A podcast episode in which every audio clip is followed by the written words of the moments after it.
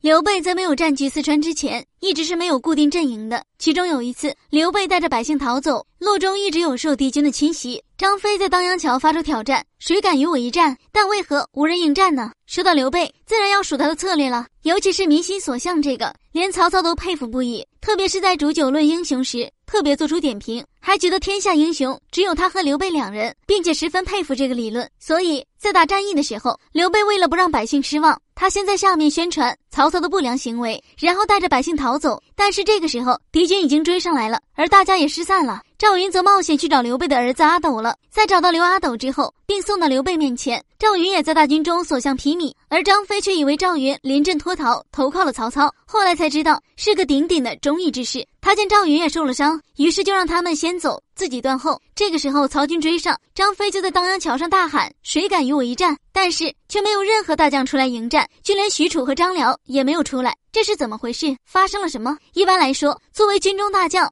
本事根本不会比张飞差的。其实这个问题很简单。第一，曹操的军队见张飞身后尘土飞扬，更让曹军疑惑的是，为什么只有张飞一个人在当阳桥？这可能是刘备的奸计。刘备用张飞作为诱饵，引兵曹军前进，而刘备早已在张飞身后埋伏了众多伏兵，所以曹操军队不敢前行。第二点，许褚和张辽虽然都是很厉害的战将，但是他们从来没有与张飞正面交过手。大家都知道，张飞与天下第一的吕布交过手的，几十回合才分出胜负，这也是非常厉害的了。他们不敢轻易与张飞决战，因为在当时，一个没有名气的赵子龙都这么厉害了。这也就是为什么张飞喊话却没有人愿意应战的原因。